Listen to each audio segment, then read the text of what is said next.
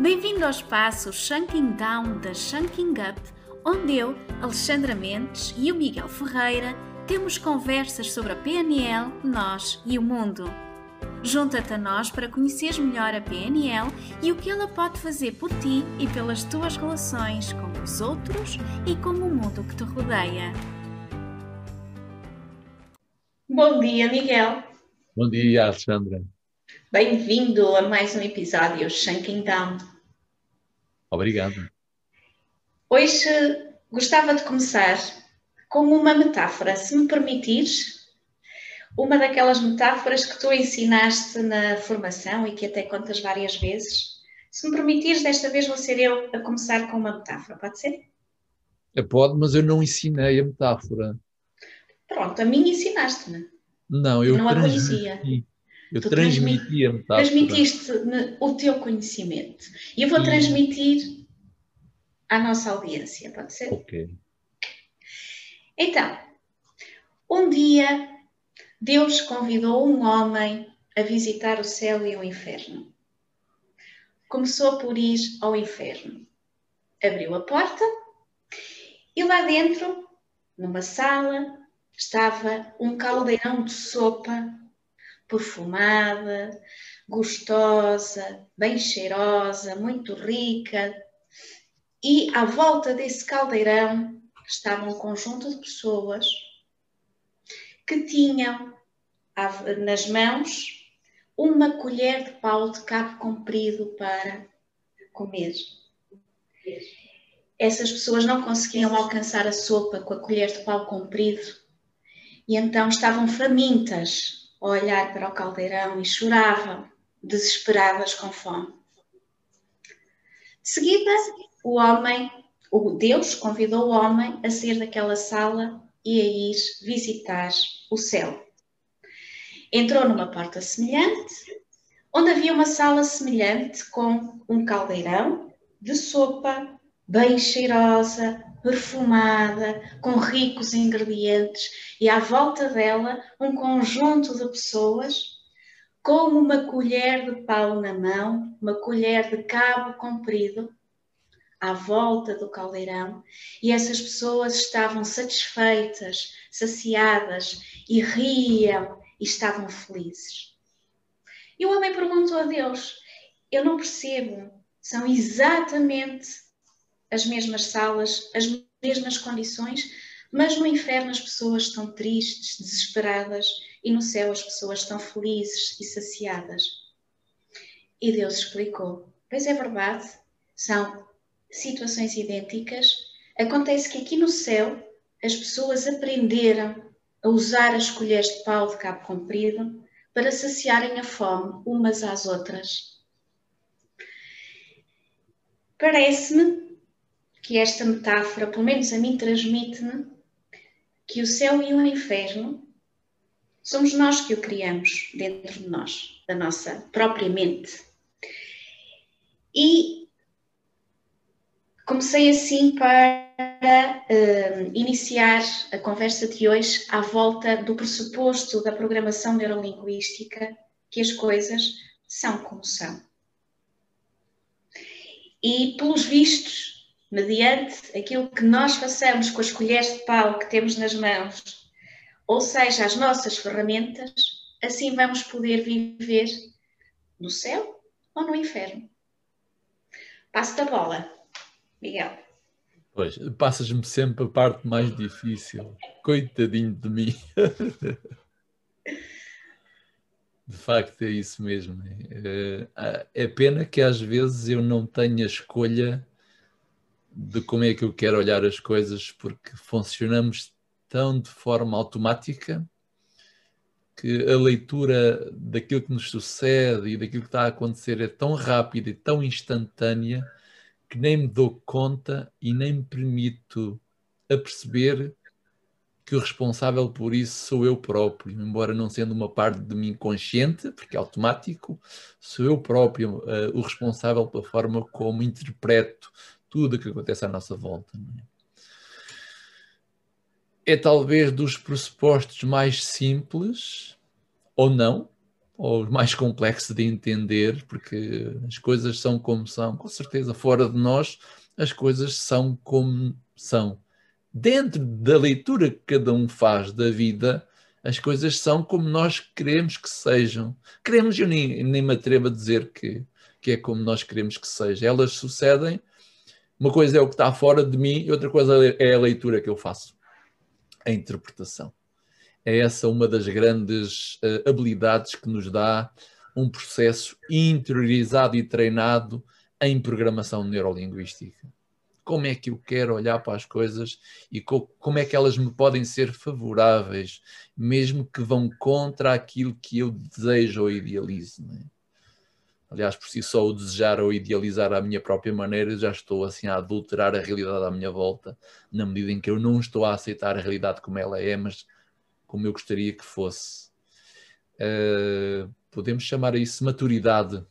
Uma pessoa matura é alguém que lida com as circunstâncias como elas são e as entende que há ali um propósito nas circunstâncias à volta. É? Começou a chover, pá, poça, está-me a quebrar os planos de ir à praia hoje, não é?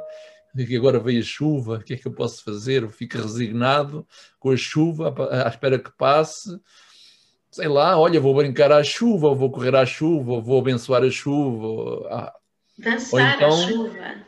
Dançar à chuva. Namorar ser. à chuva. Namorar à chuva. Quem nos estiver a ouvir, devem. Pá, estes, estes, sujeitos estão loucos da cabeça, com certeza que estão loucos. Loucura uh, positiva. Né? Este pressuposto fala-nos de aceitação. De, de aceitar, mas não resignação são coisas diferentes. Não é? Portanto, quando eu estou resignada, significa que eu estou derrotada, que eu sinto que não tenho poder pessoal para alterar a minha vida ou as minhas circunstâncias. A aceitação significa que eu tenho o poder de alterar o, a forma como eu lido com as circunstâncias à minha volta, mesmo podendo não mudar as circunstâncias de forma direta. Mas posso escolher como é que eu lido com elas. Sim. Certo. Posso escolher e posso automatizar essa escolha. E já não digo devo, porque eu não gosto de obrigar ninguém, mas eu criar esse hábito de. Aliás, Alexandre, eu até posso ir além da aceitação. Como é que nós podemos ir além da aceitação das coisas?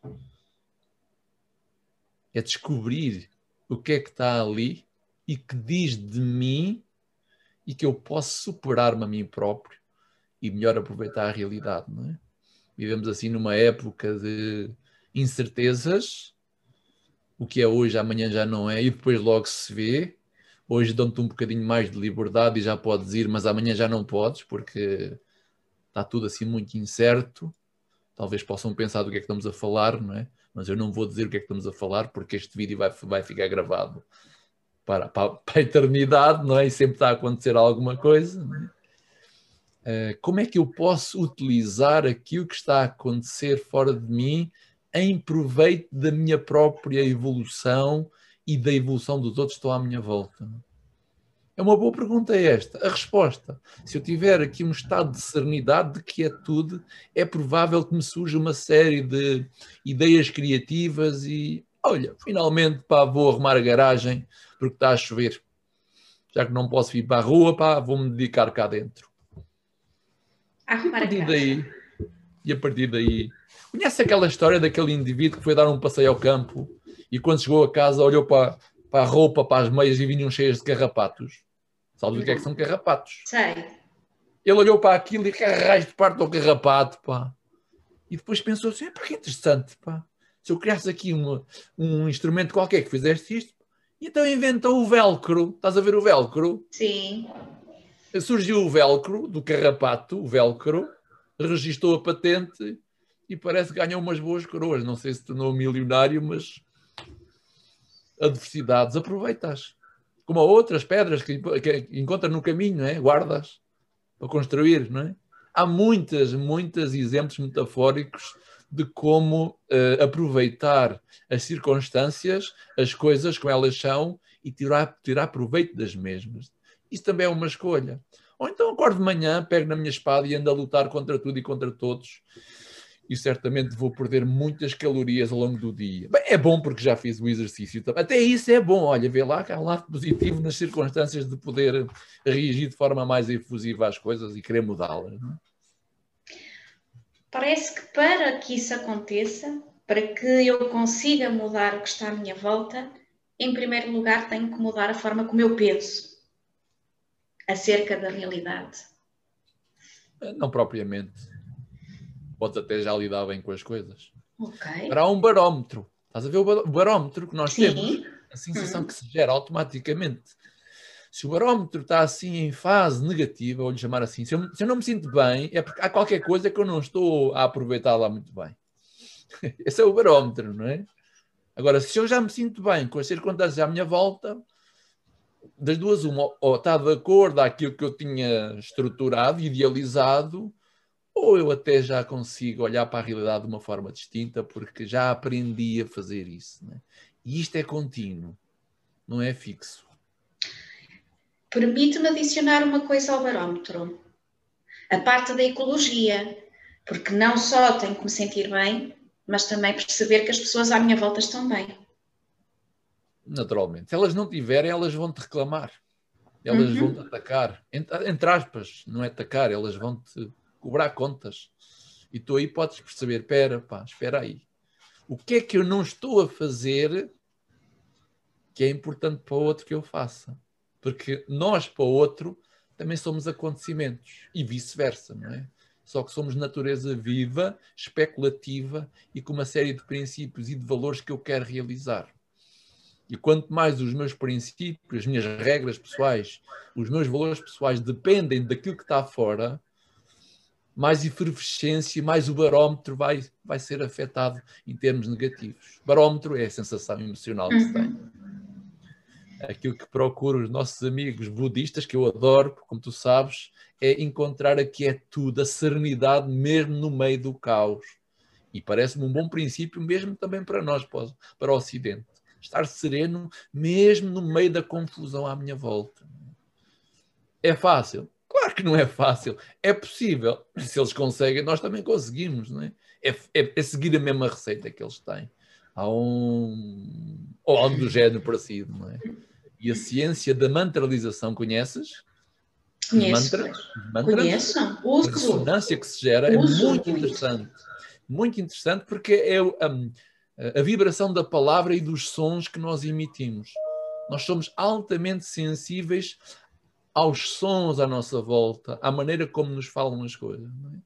E isso provoca um grande impacto automático também.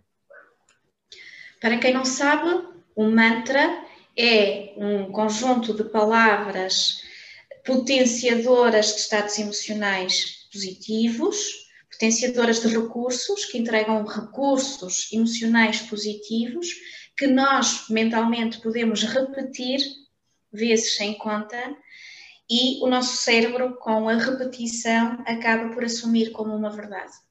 O cérebro por isso, a vibração que se cria com o corpo. Exato. Se eu não me sinto segura numa determinada, num determinado momento, ou não me sinto bonita, ou não me sinto hum, forte, eu posso repetir para mim própria o contrário. Eu sou forte, eu sou bonita, eu sou. Portanto, eu, eu recorro a esses mantras e a minha filha de 5 anos também. 6 anos, ah. ela já fez 6 anos. Em programação neurolinguística designa-se isso ancoragens auditivas. Exatamente. Sonoridades, sons, músicas, a canção que eu canto, o ritmo que eu entro, som, ativa em mim um certo estado emocional. Muito interessante. Ter esse conjunto de ferramentas que dependem só de nós muitas delas assim um bocadinho fantasiosas, mas a mente é toda ela fantasiosa. Não é?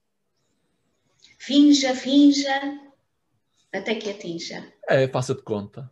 Faça de conta como fazem as crianças. Né? Nós já passamos por essa fase, temos essa habilidade latente em nós, pois ative isso. Há momentos para fazer de conta. A própria criatividade. O que é que eu posso fazer com isto? Como é que eu posso tirar partido disto? Duas perguntas fantásticas. Miguel, Obrigada por esta excelente conversa. Uh, queres fazer aí, um, falar dos próximos webinars, formações? Alguma coisa que queiras destacar?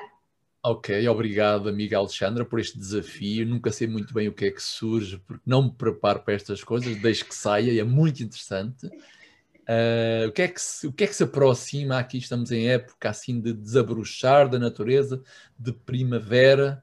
Temos aí um conjunto de webinars que trata sempre à volta do coaching e da programação neurolinguística, PNL. Uh, ah, as perguntas, as perguntas que nós fazemos a nós próprios, pela já no início de uh, abril.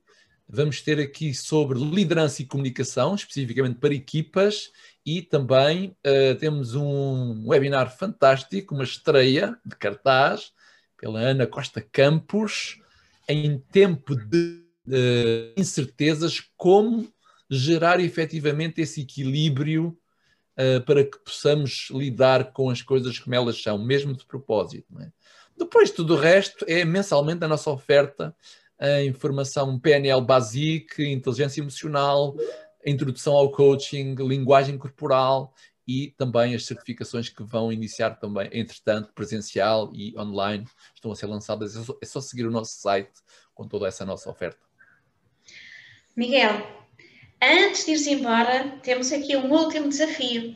No vídeo anterior, deixámos uma metáfora a meio. A meio não, ficou ali por, por terminar a história do nosso um, Ai, como é que se chamava o pássaro? Colibri. Do nosso colibri. Sim. Queres terminar, por favor, e terminamos assim em beleza? O que é que ele estava a fazer? Como é que terminou? Não... Ele estava a ir apagar um fogo com uma gotinha que levava no bico. Ia ao ah, rio, é. buscava a água, deitava a gotinha, voltava a ir. E os animais da floresta ficaram a olhar para ele, ou da selva, ficaram a olhar para ele muito admirados. O que é que tu estás a fazer? Como é que tu vais apagar o fogo? Coisa estranha. E o que é que ele disse? Uh, sim, estou a fazer a minha parte. E o que é que aconteceu depois? Depois uh, provocou-se assim em canta, em canta dupla, todos começaram a pensar, pá, ele está a fazer a parte dele, pá, que interessante. E quando todos seguiram o modelo, pá, desfrutaram do fogo e apagaram-no. É isso. Todos fizeram a sua parte. Obrigado. Obrigada. Um beijinho. beijinho. Até à próxima. Ah, um beijinho.